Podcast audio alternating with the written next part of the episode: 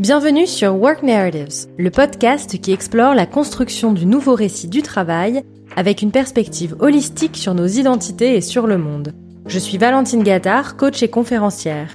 J'accompagne les dirigeants et leurs équipes à se développer, à mieux coopérer ensemble et à redéfinir leur rapport au travail. Je suis persuadée que le monde du travail doit changer. Pour cela, je souhaite explorer toutes les facettes du futur du travail et mettre en lumière les pensées et les solutions qui vont nous aider à construire collectivement le monde de demain. Ce podcast tire le fil de mes essais que vous pouvez retrouver sur le site valentinegattard.com. J'ai souhaité poursuivre mes réflexions avec des personnes qui m'inspirent et qui, je l'espère, vous inspireront aussi. Que sommes-nous en train d'écrire collectivement pour le monde de demain? Mes invités nous aident à y voir plus clair et nous partagent leurs contributions.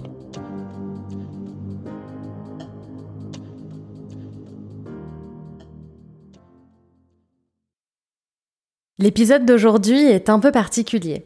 En effet, mon invité est Christian Gattard, mon père. J'aime son regard sur le monde, la manière qu'il a eu de s'intéresser aux mythes, aux entreprises, aux scénarios que le futur pouvait réserver. Pour ces raisons, et d'autres encore, j'ai eu envie de l'interviewer. Comment les mythes façonnent-ils notre compréhension des entreprises et notre interaction avec le monde contemporain? Quelle est l'influence des expériences culturelles et des voyages sur les marques? Quel rôle joue l'intuition instruite dans le processus de recherche prospective? Ce sont certaines des questions que nous avons abordées dans cet épisode, que j'ai été émue de préparer. Nous avons aussi évoqué la puissance de la curiosité, de la science-fiction, des voyages et les thèmes d'allégeance rebelle et du fripon divin qui sont chers à Christian. J'espère, peut-être plus que jamais, que cet épisode vous plaira. Je vous souhaite une bonne écoute. Bonjour Christian. Bonjour Valentine. Je suis ravie de t'accueillir sur mon podcast. Je suis ravie d'être là, Valentine. Alors moi, je te connais un peu, assez bien même. Mais est-ce que pour nos auditeurs, tu peux te présenter en quelques mots? Volontiers. Donc euh, moi je suis euh, dans une activité professionnelle de consultant auprès des entreprises à travers une expertise précise qui est les études de marché, la sociologie et tout ce qui va tourner autour de la compréhension du, monde d'aujourd'hui. Ça s'est passé très concrètement et depuis plusieurs décennies à travers euh, une société d'études qualitatives que j'ai animée avec, euh, je dirais, un tropisme particulier sur l'international qui m'a amené à parcourir euh, le monde en permanence. Donc ça, c'était, je dirais, le, le cœur de mon activité, sachant que en parallèle, j'ai écrit un certain nombre de livres, soit des romans, soit des bouquins d'art, soit plus particulièrement, depuis une quinzaine d'années, des bouquins de prospective qui m'amenaient à réfléchir davantage sur les temps qui viennent en essayant de donner à mes clients, à mes interlocuteurs, des éléments pour comprendre les scénarios qui nous attendent dans le futur. Très bien, je te remercie pour cette euh, présentation. Est-ce que tu peux me raconter les grands tournants de ton parcours alors le parcours professionnel, il est né probablement au départ avec euh, une passion que j'avais pour euh, la littérature et l'anglais qui m'a amené à faire une licence d'anglais, puis une maîtrise de lettres, et ensuite euh, en travaillant à une initiation à la, à la sociologie à la Sorbonne. Et c'est dans ce cadre-là que la première bifurcation importante a été la, rencontre avec une société d'études dans les années 70 qui, euh, c'était une époque un peu bénie par rapport au fait de trouver du boulot, qui m'a engagé dans les, dans les deux heures, que je venais de publier deux traductions de bouquins de psychanalyse chez Calman Levy. Alors ça, ça, ça marchait très fort, c'était, ça donnait le, le sentiment d'une forme d'expertise. Et je suis donc tombé dans ce métier à cette époque-là. Et puis, au fur et à mesure, le développement des études de marché, le développement, je dirais simplement, des sciences humaines au sein du, monde des entreprises m'a amené, d'une part, à continuer ce travail sur euh, la, réflexion sociologique, et puis petit à petit, de me dire qu'après tout, il y a un créneau qui était particulièrement intéressant, qui, qui me passionnait, qui était la prospective. Et après avoir euh, publié des, romans et des bouquins sur l'art, j'ai écrit au début des années 2000 un livre de prospective qui a été publié chez l'Archipel, qui s'appelait Nos 20 prochaines années. Et ça, ça a été le, déclencheur de toute une réflexion sur euh, la façon dont on pouvait peut-être comprendre le monde qui vient et d'aider aussi bien les entreprises que les individus, je dirais, à se préparer sachant qu'il n'est pas question de définir d'une façon catégorique ce qui va se passer, bien entendu, on n'en sait rien. Mais ce qui est important, c'était d'avoir les moyens d'accueillir toutes les bifurcations, les, choses inattendues, les fameux signes noirs, c'est-à-dire les genres Covid ou autres guerres en Ukraine, ces moments-là inattendus euh, qui fait que tout d'un coup, bah, il faut se préparer à un monde radicalement nouveau. Ça, c'était les, les, points qui étaient les plus importants. Alors comment ça fonctionne pour euh, pouvoir euh, y réfléchir d'une façon un peu sereine? Je dirais qu'il y a des ressources et que ces ressources, à la fois historiques, géographiques, intellectuelles, sociologiques, celle qui m'a parlé le plus, c'était les mythologies. C'était les, les, mythologies qui, justement, m'a permis d'écrire ensuite un nouveau livre, toujours euh, chez l'archipel, qui s'est appelé Mythologie du futur. Et dont nous reparlerons tout à l'heure. Très bien. J'aimerais revenir sur le début de ta carrière. Tu as commencé euh, à travailler donc euh, très rapidement dans les études marketing, comme tu disais, dans les années 70. C'était vraiment le début des, des, études de marché, des études marketing qualitatives. Qu'est-ce que tu as vu évoluer pendant cette période-là par rapport au, au rapport aux marques, au rapport aux entreprises, parce que c'était donc très nouveau. Aujourd'hui, c'est devenu euh, quand même poussé à l'extrême avec euh, les enjeux de surconsommation euh, qu'on connaît évidemment de nos jours. C'était moins le cas, j'imagine, quand tu as commencé à travailler. D'autant plus qu'on n'était pas, on n'était pas aussi conscient des enjeux, des conséquences aussi de cette surconsommation. C'était une période peut-être un peu un peu naïve, tu disais toi aussi un peu bénie. Euh, euh, voilà, tu as, beaucoup voyagé, il n'y avait pas les sujets d'empreinte carbone, il n'y avait, pas, avait pas tous les grands enjeux qu'il y a aujourd'hui. Qu'est-ce que c'était en fait de travailler à cette époque et a fortiori dans ce secteur-là? Rétrospectivement, en, repensant à cette période, j'ai le sentiment que ce qui me motivait, c'était de repérer dans les marques et les entreprises en quoi ces entités faisaient partie de l'histoire euh, d'une façon aussi euh, légitime que les grands mythes. C'était pas encore une formulation qu'on avait à l'époque, mais euh, c'était l'idée qu'il se passe quelque chose de particulier dans la prise de parole des marques, dans la façon dont les entreprises influent, bien entendu, le monde de l'époque et le monde d'aujourd'hui. J'avais eu à la fin des années 70 cette idée que les, produits et la façon de parler des produits, c'était en quelque sorte les nouveaux contes populaires.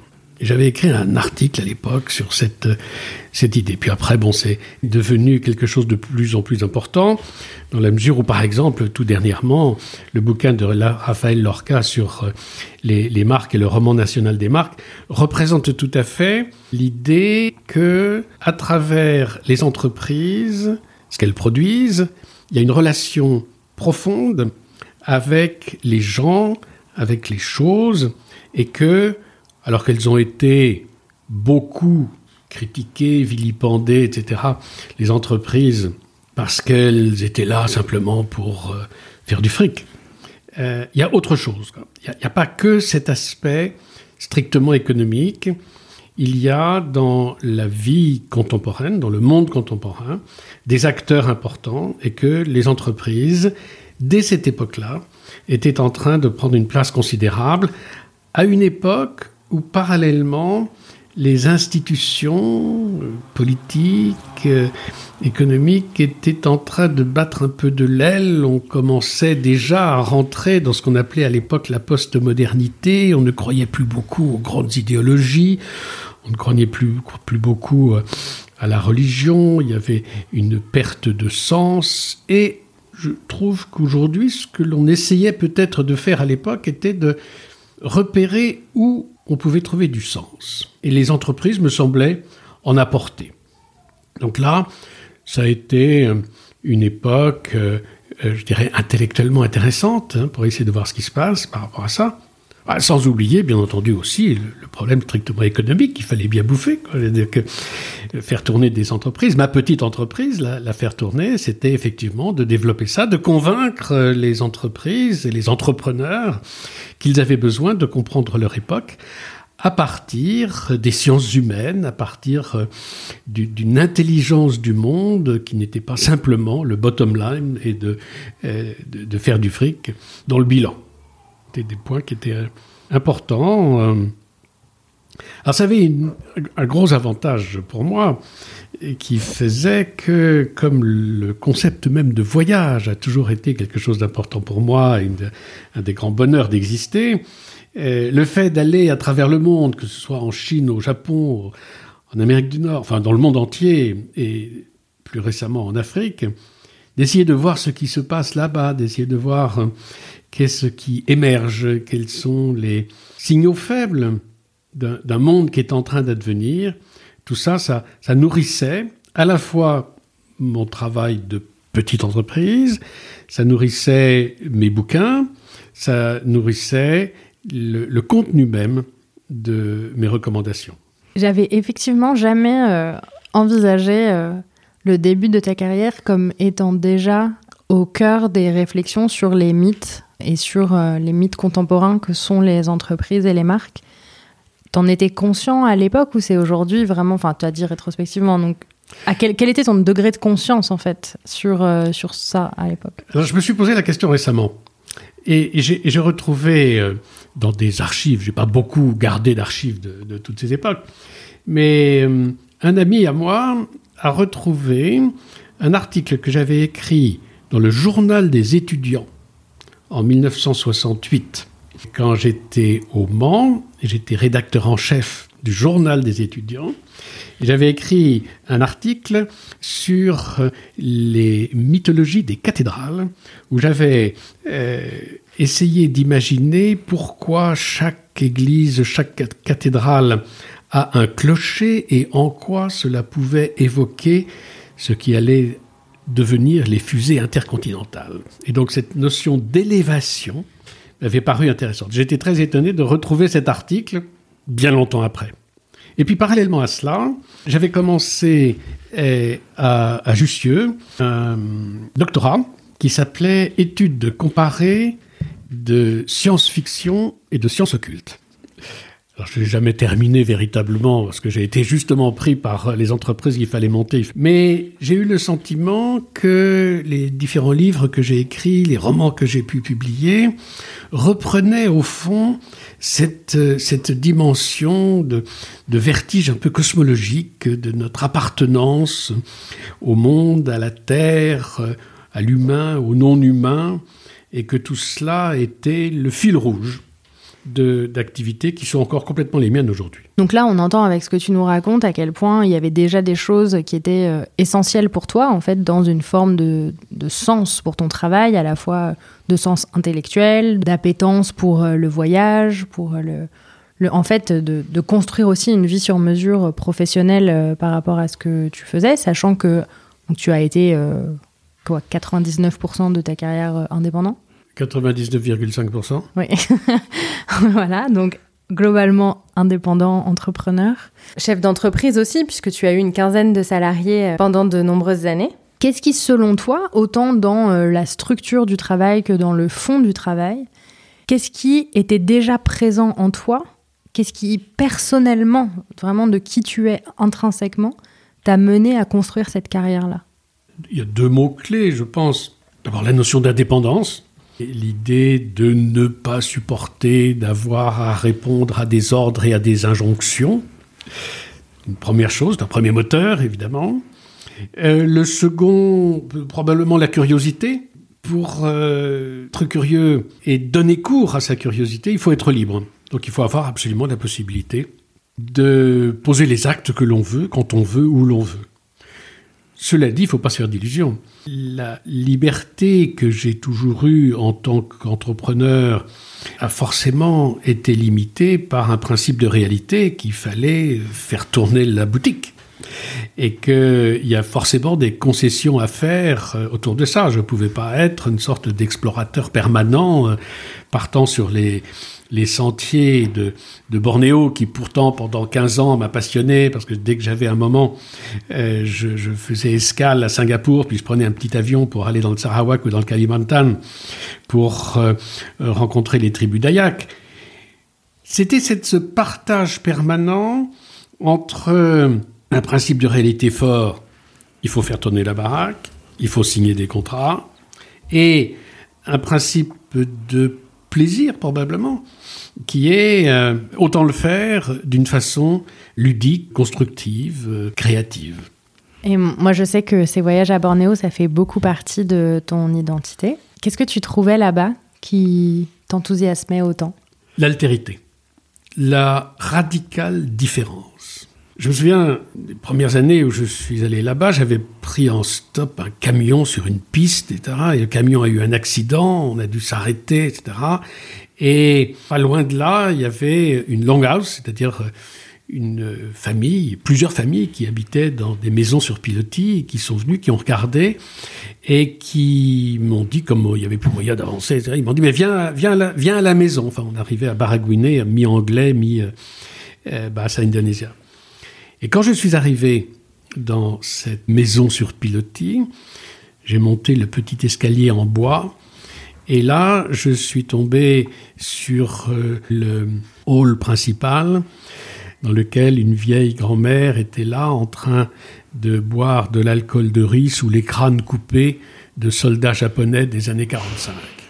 Ambiance. C'était extraordinaire comme sentiment de débarquer dans un autre monde de débarquer dans quelque chose qui allait forcément me raconter des choses différentes.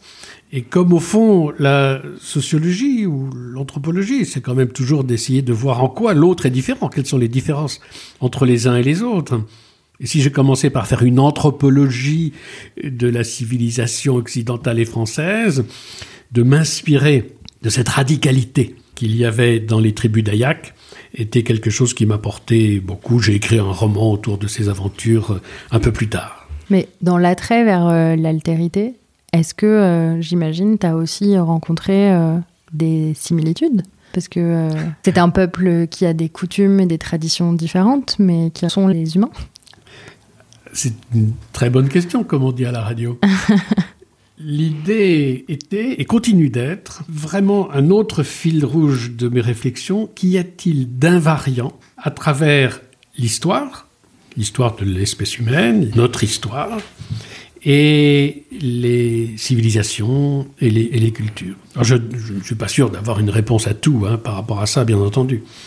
Mais dans ces invariants, il y a des choses qui sont d'une immense simplicité l'empathie, la sympathie, le partage, l'émotion partagée autour d'un moment fort, comme je pouvais pratiquer avec eux une cérémonie qui s'appelait le Gawai, où j'étais en train de, porter un oiseau sacré et je dansais avec la tribu, etc., où on a le sentiment absolument d'appartenir à un même monde, un même univers dans lequel tout est possible dans un vécu assez fusionnel autour de ça. Donc là, on se rencontre absolument, on se rencontre et on se rend compte de ces similitudes et de l'extraordinaire émotion qui peut se dégager de cela, à côté, bien entendu, de différences assez radicales, ou quand on m'avait demandé de partager un petit déjeuner de serpents frais coupés euh, avec euh, de l'alcool de riz qui m'a rendu malade pour trois jours.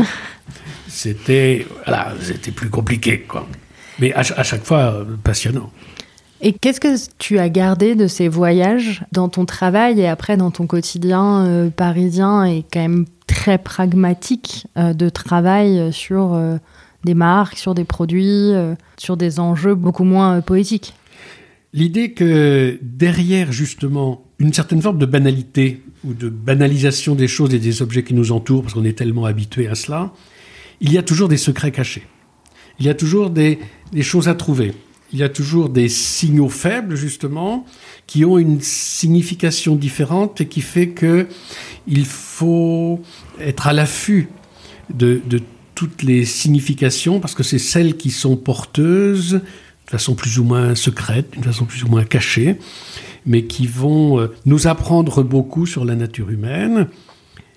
Dans cette optique permanente, qui est la mienne depuis maintenant des années, de se dire, c'est quoi le next step? Qu'est-ce qui va se passer après? C'est quoi le, pas de côté pour essayer de comprendre les choses derrière les choses les plus convenues, derrière euh, les choses les, plus attendues? Donc à chaque fois, c'est cela. C'est-à-dire, peut-être que c'est ça que j'ai appris à travers ces éléments-là, à travers ces voyages, d'être sans arrêt à l'affût de autre chose plus intéressant que la surface, de gratter à l'intérieur pour essayer de voir ce qui va pouvoir faire sens et qui va pouvoir être motivant, qui va pouvoir justement donner envie du futur. Bon, clairement, en t'écoutant, je... les chiens ne font pas des chats. Nous allons donc poursuivre. Pour revenir à, ton, à ton travail, à son cœur, dans lequel tu as donc euh, insufflé aussi beaucoup euh, de, de ces aventures, euh, de cette magie, de cette poésie que tu as pu voir en toute chose. Qu'est-ce qui a été et qui est encore aujourd'hui le plus important pour toi dans ton travail et ce qui t'épanouit le plus? Sans aucun doute, euh, la notion de curiosité qui reste là, toujours, toujours vivante, comme si c'était un peu un moteur même, le carburant même de l'activité. Cette curiosité, en fait, elle débouche sur des choses très concrètes. Elle s'incarne toujours dans des gens nouveaux que l'on rencontre, dans, des initiatives que l'on peut prendre. Cette initiative récente que j'ai pu faire avec mon ami Olivier Parent de monter le festival des mondes anticipés, euh, qui était une façon. Alors c'est intéressant parce que ça me permet de revisiter des vieux schémas chez moi de science-fiction. En quoi est-ce que la science-fiction est une façon de comprendre le futur? Comment est-ce que, en me réappropriant les grands thèmes de la science-fiction, ça me permet justement de travailler concrètement sur les choses à venir? C'est le propre même de la prospective. Et donc tout ça, c'est des points qui sont toujours moteurs. Donc cette, curiosité, elle, s'incarne dans ces rencontres. Et puis, il y a l'idée que l'énergie même de, tous les jours est une forme d'hédonisme vécu, quoi. c'est une forme de, plaisir permanent, de, faire partie du banquet du monde euh, en, en, permanence, d'échanger avec les gens et les choses. Ce qui me frappe particulièrement aujourd'hui, que l'on retrouve dans la littérature de plus en plus divulguée, presque vulgarisée, d'une façon parfaitement noble et intéressante, c'est l'idée de la rencontre entre le monde humain et le monde non humain, c'est l'idée que la planète Gaïa, l'hypothèse Gaïa de Lovelock, qui grosso modo dit que ben, finalement la planète Terre, c'est un, monde en soi, c'est un organisme vivant avec lequel on peut rentrer en résonance. Et ces idées-là me paraissent fascinantes aujourd'hui, parce qu'elles sont à la limite des premiers pas que je faisais dans mon fameux doctorat inabouti, sur la science-fiction et la science occulte. Je suis fasciné de voir comment un certain nombre euh, de regards qui sont portés sur le rationnel et l'irrationnel, sur euh, les, justement les, les pas de côté, sur le côté non académique de certaines recherches, est en train d'émerger, de monter en puissance, et ce qui paraissait comme étant une douce folie ou une gentille folie il y a encore quelques années est en train de trouver ses notes, ses lettres de noblesse et de s'incarner dans des choses concrètes et positives. Ça, c'est extrêmement, extrêmement passionnant. Pourquoi est-ce que les arbres parlent entre eux? Pourquoi est-ce que les, les bonobos ont une intelligence de la situation? Pourquoi est-ce qu'il faut toujours aujourd'hui de plus en plus comprendre les choses dans leur contexte?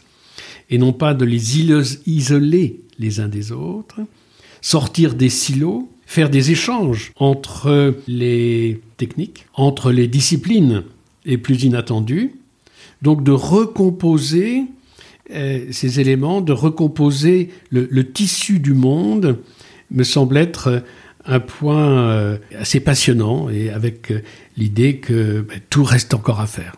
J'ai ma petite idée sur la réponse à la question que je voulais te poser, mais c'est une question importante que je pose à tous mes invités. Quelle est la place du travail dans ton identité? Sachant que tu as aussi beaucoup travaillé en famille, puisque tu étais associé avec ta femme, ma mère, et que même nous, nous deux, nous avons travaillé beaucoup ensemble par la suite. Alors je ne sais pas si je vais répondre d'une façon provocatrice, mais j'ai le sentiment que pour moi, travail, vacances, pause, etc. n'ont pas beaucoup de sens. Et j'ai l'impression que tout cela se mélange, que le travail n'est jamais une souffrance, même si quelquefois c'est compliqué. Mais que tout ça, c'est une boule d'énergie que je chevauche en permanence et que euh, la notion de, de travail-torture m'est assez étrangère. La notion de travail-production, euh, production de sens, est là en permanence. Alors bien entendu, dans le travail, dans le boulot, de temps en temps, il y a des choses moins drôles à faire. le problème n'est pas là. Le travail, tel que je l'ai vécu, pendant toutes ces décennies a été une certaine façon d'exister avec, euh, oui, sans aucun doute, une, une façon assez... Le, le, travail étant mon identité, mais en même temps, comme mon travail était en permanence euh, choisi, irrigué par euh, cette notion de curiosité, irrigué aussi par ce, ce, principe de réalité très fort qu'il fallait faire tourner la baraque, mais que c'était des challenges, quoi à chaque fois, c'est des challenges qui sont euh, euh, motivants, qui, qui, donnent envie d'aller plus loin, qui donnent envie de se battre. Euh, et c'est, oui, je, je, pense que c'est quelque chose qui est, j'allais dire, une forme de chimie qui m'est personnelle. Parfois, je me demande si je suis même responsable de tout ça. J'ai le sentiment que voilà, ça a été inscrit dans mes gènes et que j'ai simplement eu la, possibilité d'en profiter sans souffrir. Quoi. Tu dis inscrit dans tes gènes parce que tu as l'impression que la lignée te précédent euh, avait ce rapport-là au travail? Non, je ne suis pas sûr de la lignée précédente, mais par contre, je pense assez volontiers appartenir à une plus ou moins abstraite de gens qui sont comme moi à travers l'histoire de l'humanité motivés de cette façon-là. Je ne saurais pas dire si c'est le sang de ma famille, de mes ancêtres, mais en tout cas c'est le sentiment d'appartenance certainement à cette cohorte de, gens qui ont choisi peut-être, ou en tout cas été choisis par ce mode de fonctionnement. Très intéressant par rapport à tout ça, par rapport au... Donc voilà, peut-être que tu fais partie d'une cohorte de personnes pour qui, euh, pour qui tout ça est un enchantement euh, permanent, ce que je comprends. Tu t'es quand même euh, dédié à des recherches prospectives de manière plus concrète, avec quand même régulièrement des incursions vers des choses plus science-fictionnelles. Pour parler un peu plus spécifiquement donc de prospective, comment elle nous aide à anticiper les mutations du monde? La, la prospective, ce n'est pas Madame Irma. La prospective, ce n'est pas de dire voilà ce qui va se passer. La prospective, c'est d'essayer d'imaginer des scénarios possibles et à partir de ces scénarios, de se dire qu'est-ce que j'en fais ici, maintenant? Si c'est ça qui va advenir, qu'est-ce que ça signifie pour moi aujourd'hui? Quel acte je dois poser? Ce qui est important, c'est d'essayer de se dire si c'est ça qui doit se passer, quelles sont les compétences aujourd'hui que je dois mettre en avant pour me préparer à ces différentes possibilités? Quelles sont ces possibilités? On peut faire un, spectre assez facile, assez large, en disant, voilà, on va peut-être dans un monde utopique où on sera réconciliés les uns avec les autres, où le monde se sera calmé, qu'on oubliera les guerres, que les maladies seront vaincues grâce à la technologie, que le solutionnisme scientifique va aider les choses. C'est certainement une illusion, mais de temps en temps, ça fait du bien de penser à ces illusions, et c'est pour ça qu'a été inventé le concept d'utopie, en se disant, peut-être qu'il y a des possibilités à ce que tout se passe bien. De l'autre côté du spectre, les dystopies disent le contraire.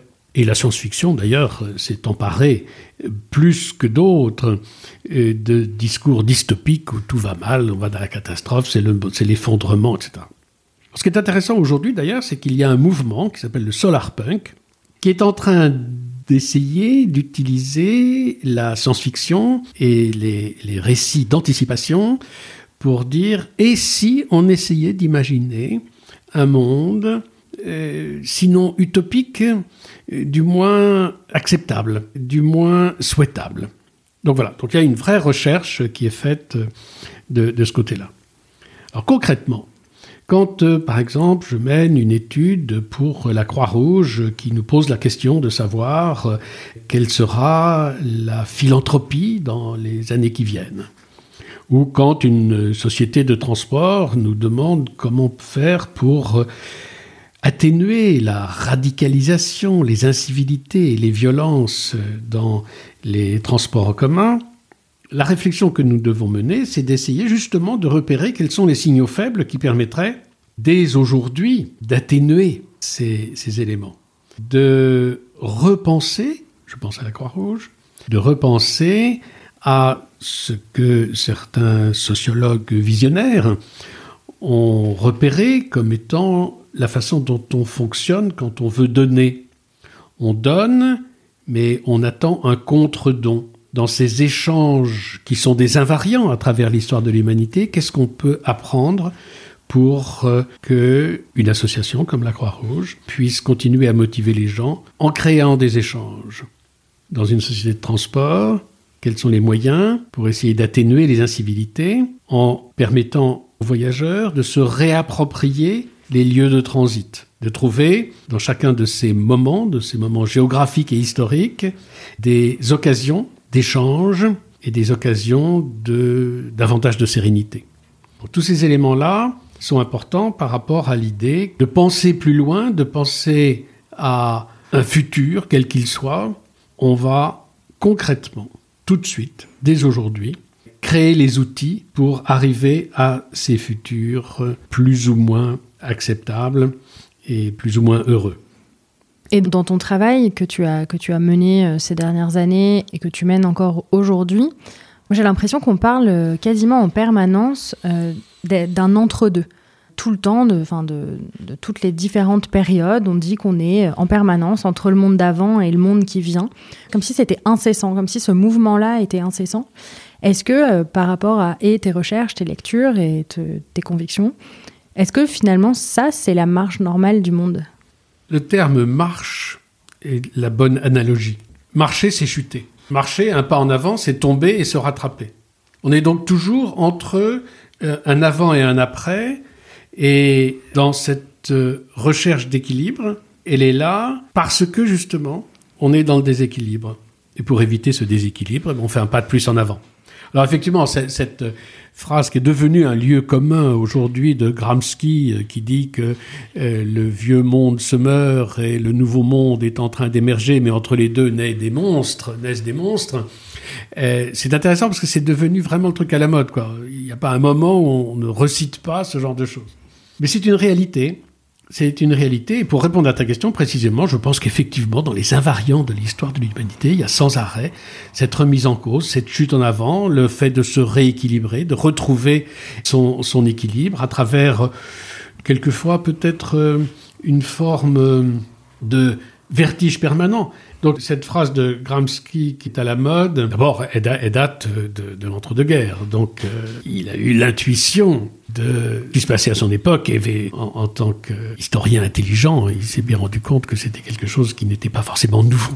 Et d'ailleurs, à cet égard, je pense, toujours pareil par rapport à mes recherches sur quels sont les invariants dans l'histoire de l'humanité, je pense qu'il est temps de réhabiliter cette notion de choses convenues, de récits cycliques, de l'idée que l'histoire se répète. Alors l'histoire se répète pas au mot près, bien entendu, mais j'ai le sentiment qu'il y a une forme de répétition dans l'histoire de l'humanité qui est noble et qui, qui appartient en propre à l'humanité, qui doit se réinventer en permanence.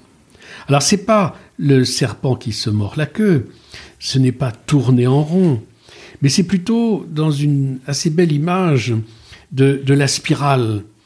La meilleure image que je puisse trouver de la spirale, c'est quand euh, au Guggenheim à New York, ce musée dans lequel on monte précisément une spirale, petit à petit, les étages supérieurs disparaissent, on n'arrive plus à les voir, on ne voit pas encore tout à fait les étages supérieurs, mais on est dans le présent de notre ascension.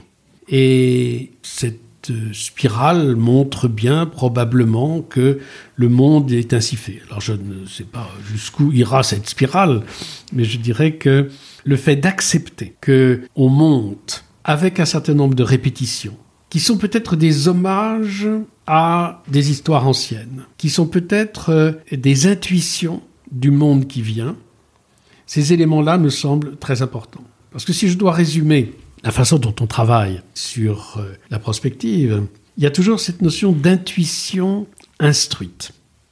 L'intuition, c'est l'idée que on vibre à des informations plus ou moins mystérieuses qui nous sont euh, envoyées de notre entourage. Pour qu'elles soient solides et qu'elles soient compréhensibles, il faut qu'elles soient instruites, instruites par l'histoire de l'humanité, instruites par la curiosité que l'on a autour de ça. Et euh, ces éléments-là sont vraiment un moteur. Et si je dois rajouter par rapport à ce que je disais tout à l'heure comme étant la, la, curiosité comme étant un moteur fort et le principe de réalité, je dirais que cette notion d'intuition instruite fait probablement partie de ce métier, si c'en est un, de, prospectiviste. Hmm. Et une des raisons pour lesquelles euh, j'avais aussi envie de t'inviter à mon micro, c'est parce que tu nous en as parlé tout à l'heure, tu as beaucoup réfléchi au mythe et tu as donc même écrit un livre, euh, tu l'as mentionné, qui s'appelle euh, Mythologie du futur. On a vu que ça faisait partie déjà très tôt, en fait, de ce qui te séduisait dans ton métier. Comment tu penses que cet intérêt est arrivé pour toi? J'ai du mal à, retrouver les, origines. J'ai parlé tout à l'heure de cet article que j'avais écrit pour le journal des étudiants. Je dirais que ce qui est fascinant à travers les mythes, c'est que ce sont des récits extraordinairement prégnants et que si ces récits ne sont pas scientifiques, ils ont une telle force ontologique, une telle force en eux-mêmes que ça doit résonner très profondément. Et que ce n'est pas pour rien que d'ailleurs aujourd'hui, les mythes et tout ce qui tourne autour des mythes sont extrêmement présents il n'y a pas un kiosque à journaux euh, aujourd'hui quand on se balade où on voit mythologie grecque, euh, mythologie du monde, etc. Euh, Marvel et les mythologies, Star Wars et les mythologies. Donc il y a vraiment le sentiment aujourd'hui, et pas simplement chez les intellos, hein, mais d'une façon générale, et avec le succès des blockbusters américains autour de ça, il y a l'idée partagée que les mythes nous racontent et continuent de nous apporter des solutions aux questions impossibles à répondre, que sont où on va, d'où on vient, etc. Et donc probablement, en ce qui me concerne, j'ai dû prendre conscience de ça assez tôt et j'ai dû être baigné dans ces éléments. Je n'arrive pas à retrouver s'il y a eu un, livre en particulier qui a pu faire le job, peut-être euh, très tôt, euh, j'avais acheté d'occasion, euh, il venait de sortir dans la collection bouquins, les cinq ou six volumes du Rameau d'or de Fraser. Dans le Rameau d'or, Fraser, cet anthropologue anglais fin 19e, début 20e, avait accumulé tous les mythes possibles et imaginaires qu'il avait pu récupérer. Non pas que lui-même soit allé sur le terrain, mais il avait des informateurs qui lui racontaient tout ça, il organisait tout ça. Alors, il a été très critiqué dans son analyse des mythes, parce qu'il était forcément à, à, son époque, de son époque, et un peu méprisant sur les peuples premiers. Mais ce qu'il a retrouvé, ce qu'il a mis dans ses livres, une telle richesse informationnel que c'était euh, passionnant. Et puis, il y a eu, euh, il y a ça déjà peut-être une quarantaine d'années, ma rencontre inattendue avec un mythe qui m'a particulièrement parlé, marqué, qui est le fripon divin. Alors je crois que j'ai rencontré ce mythe, il m'a été révélé il y a peut-être une quarantaine d'années, presque plus probablement encore, par un ami avec qui j'avais monté, à côté du canal Saint-Martin, une sorte d'espace théâtral, euh, musical, euh, artistique. Il y avait 400-500 mètres carrés dans lequel on faisait régulièrement soit des bals masqués, soit des expositions, soit du théâtre. On invitait des troupes de théâtre à venir. Et puis lui, il a eu cette intuition en me montrant le bouquin de Jung sur le fripon divin, qu'il y avait là un personnage avec une capacité théâtrale extraordinaire. On en était resté là. Le bouquin, euh, je, l'ai gardé. Je ne crois pas qu'il ait développé beaucoup de choses autour de ça, mon copain de l'époque. Mais moi, j'ai gardé ça et j'ai étudié le, le, personnage. Le fripon divin, d'abord, c'est un mythe que l'on retrouve à peu près dans toutes les mythologies à travers le monde, qui est celui du petit dieu, héros, emmerdeur, toujours à mettre des bâtons dans les roues à tout le monde. Il peut être méchant, sarcastique, obsédé sexuel, vaniteux, etc. Et en même temps, civilisateur. C'est-à-dire que par ses provocations, il est là sans arrêt à remettre les choses en cause, à les faire bouger, à inquiéter et en même temps à créer.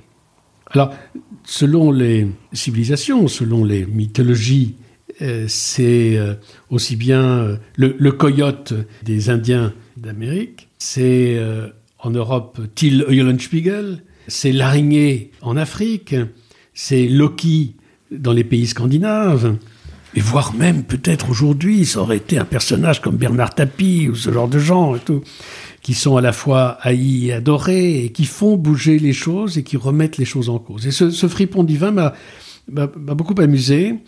Et euh, j'ai eu le, sentiment qu'il y avait là un, personnage archétypal précisément qui euh, devait continuer d'inspirer et qui a probablement toujours été là. Et c'est lui justement qui peut-être fait monter davantage dans la spirale du temps et qui, à chaque étage, fait bouger les choses, toujours dans la recherche de cet équilibre insaisissable de la marche en avant. Il y il y a un équilibre, un déséquilibre, il est là, il reprend les choses il ricane et en même temps il guérit. Et ces éléments-là me semblent très vivifiants. Oui, donc ce qui est hyper intéressant dans le mythe du fripon divin, en fait, c'est de voir que c'est euh, donc c'est un comme tu disais, un mythe qui existe depuis longtemps, qui est très présent dans énormément de cultures, en fait, qui tisse aussi ce fil rouge. On parlait tout à l'heure à la fois d'altérité et de ressemblance. Les mythes, en fait, c'est une très bonne illustration aussi de ce que tu as rencontré à Bornéo, en fait, avec ces, ces peuples différents. Et à la fois de voir euh, incarné dans ces rencontres-là, dans ces mythes-là, et en particulier dans le, dans le mythe du fripon divin. Comme tu disais, la recherche d'un équilibre insaisissable avec euh, des forces sombres et lumineuses. Dans les idées qui m'intéressent beaucoup, il y a évidemment celle de la vision globale, la vision holistique, et en fait de prendre tout ça en considération, de prendre à la fois euh, toutes ces parties-là. C'est assez incarné en fait par, euh, par ce mythe-là en particulier, et aussi d'autres mythes très connus. Comment justement tous ces mythes-là, ils peuvent nous, nous aider et ils peuvent être des boussoles et des guides? Peut-être pour deux niveaux de raison. Il y a un premier niveau de raison qui est celui de leur euh, vulgarisation et d'expliquer, comme je peux le faire parfois, ou comme euh, peut-être euh, les, médias le font, en disant voilà, il y, y a toutes ces histoires mythologiques et ça correspond à des choses et que on peut utiliser ces, concepts pour expliquer le monde d'aujourd'hui. Mais à côté de ces explications rationnelles des mythes, je pense que profondément, c'est des choses qui sont tellement imprégnées en nous à travers euh, nos histoires partagées, à travers euh, le fait que nous héritons d'héritages culturels plus ou moins conscients qui sont racontés peut-être dans les mythologies grecques anciennes, etc. et tout, mais aussi dans les mythologies beaucoup plus contemporaines qui continuent de fonctionner. Je prendrais des choses toutes simples. Euh, est-ce que Sherlock Holmes, n'est pas un, mythe fondateur qui est en écho avec le dieu Hermès? Est-ce que tous ces personnages d'aujourd'hui ne sont pas, alors bien on peut penser à Faust, on peut penser peut-être aussi bien à des grands criminels, on peut penser tous ces éléments-là ne sont-ils pas une forme de reproduction à un moment donné de notre histoire de, de choses euh, qui sont là pour euh, faire tourner la machine monde, qui vont faire tourner l'imaginaire même de, ce que nous sommes. C'est vraiment des questions que je me pose parfois sans avoir de, de, de réponse. Mais le sentiment qu'on n'a pas besoin de parler du mot mythe pour qu'il ne soit pas profondément incarné dans nos actions, dans nos motivations, dans nos désirs. Il y a un autre concept que tu partages régulièrement dans tes conférences ou dans tes interventions, c'est celui euh, d'allégeance rebelle. Est-ce que euh, tu peux nous en parler? Alors l'allégeance rebelle est l'idée suivante. On est bien obligé de faire allégeance à un certain nombre de choses aujourd'hui, comme ça a toujours été le cas à travers euh, l'histoire. Peut-être avant l'époque moderne, il fallait faire allégeance à Dieu, à une sorte de religion installée, instituée, terrifiante parfois, politiquement euh, puissante. Ensuite, euh, il a fallu faire allégeance, certainement à partir du 19e et de l'époque moderne, à la science, par exemple. J'ai le sentiment aujourd'hui qu'il y a un certain nombre d'éléments très forts que l'on ne peut pas éviter. Aujourd'hui, il faut faire allégeance au réchauffement climatique parce qu'il est là, il est incontournable, il faut faire avec. On a toujours eu faim, il a fallu manger. Il faut faire allégeance au repas. Il faut faire euh, allégeance aujourd'hui au fric. Le monde actuel doit tourner, le capitalisme a besoin de tourner. On peut, poser, on peut se poser la question de savoir s'il faudra faire une révolution ou pas, mais enfin pour l'instant, ce n'est pas le cas. Ce que je ressens profondément, c'est qu'à l'intérieur de ces systèmes obligés qui nous surplombent, chacun doit se rebeller à sa manière. C'est-à-dire en fait de ruser avec les systèmes. C'est-à-dire de, de réfuter ces injonctions qui nous sont imposées. Non pas qu'il faille arrêter de manger, euh, non pas qu'il faille réfuter le réchauffement climatique, bien sûr, mais il faut réinventer un système personnel de ruse, pas forcément machiavélique ou machiavélienne, mais un système qui permet que on trouve sa place unique dans le monde, sans pour autant écraser les autres, mais de trouver une sorte de concept que j'ai appelé une fois l'intervidu, non pas que ce soit un très joli terme, intervidu, mais c'est l'individu connecté avec les autres. Et c'est ce sentiment-là que, à partir du moment où on va pouvoir, peut-être est-ce une projection prospectiviste dans le futur, on va pouvoir conjoindre les nécessités biologiques de chacun, les nécessités de liberté individuelle, avec le respect des autres, en faisant monter ensemble l'individualité et la collectivité, qu'on va pouvoir avoir la possibilité de vivre d'une façon sereine dans, dans, le monde qui vient. C'est intéressant et c'est euh, assez marrant en fait parce que je t'ai souvent entendu parler quand même de ce, de ce concept et je viens en t'écoutant de faire un lien avec ce que je fais dans le travail en fait. Je trouve qu'il y a évidemment, je fais allégeance et tous les gens avec, dans mon écosystème font allégeance au travail, mais il y a une forme de rébellion il y a une forme de euh, renversement des codes pour euh, le faire différemment. Et je n'avais jamais, euh, je ne m'étais jamais identifiée à ce fameux concept d'allégeance rebelle. Donc je trouve que c'est hyper signifiant. Et d'ailleurs, donc pour, pour terminer, on arrive à la dernière question. Donc, comme tu le sais, puisque tu, as, tu suis mon travail et que tu as lu notamment mon dernier texte qui parle du nouveau récit du travail à écrire collectivement, Qu'est-ce que cette notion-là, elle t'évoque à toi?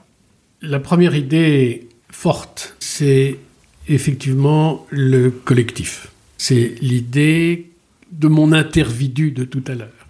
C'est l'idée qu'on ne peut progresser que dans une connivence, dans une forme de complicité, en tout cas certainement dans une forme d'empathie, avec euh, les, les, énergies qui sont proches des tiennes. Et donc, euh, euh, à ce niveau-là, c'est essentiel. La notion de travail, ben, la notion de travail sur laquelle tu travailles précisément, tu as vu qu'elle J'avais là-dessus une vision plus singulière et, autonome. Mais ça reste un sujet essentiel que ce travail dont les, études actuelles auprès des différentes tranches d'âge, tout, tout, est reposé en question. Je, n'ai pas une, analyse extrêmement précise du degré de rejet ou du degré d'adhésion aux nouvelles formes de travail. Ce qui est intéressant pour moi, c'est que à un moment donné, chacun doit se déterminer et c'est un travail comme celui que tu fais qui aide précisément les travailleurs à travailler différemment, à travailler à leur rythme, en fonction de leurs émotions et en même temps en fonction de leur euh, principe de réalité, parce que, encore une fois, il faut, il faut encore, on est dans un monde encore dans lequel il faut euh, travailler pour pouvoir survivre. Mais cette idée de réflexion sur euh, le travail me semble être fondamentale dans la mesure où c'est l'idée de savoir comment l'énergie de chacun peut profiter à la collectivité tissée en réseau telle que nous la vivons aujourd'hui. Très bonne conclusion. Eh bien, je te remercie et à bientôt. À bientôt, Valentine. Qu'avez-vous retenu de cet épisode? Qu'est-ce qui a particulièrement résonné pour vous? Je serais ravie de savoir où vous en êtes de votre côté et comment vous vous voyez participer à l'écriture collective du nouveau récit du travail. N'hésitez pas à me contacter sur LinkedIn, Instagram ou à m'écrire à valentine@newprana.com. Tous les liens sont dans la description de l'épisode. À bientôt!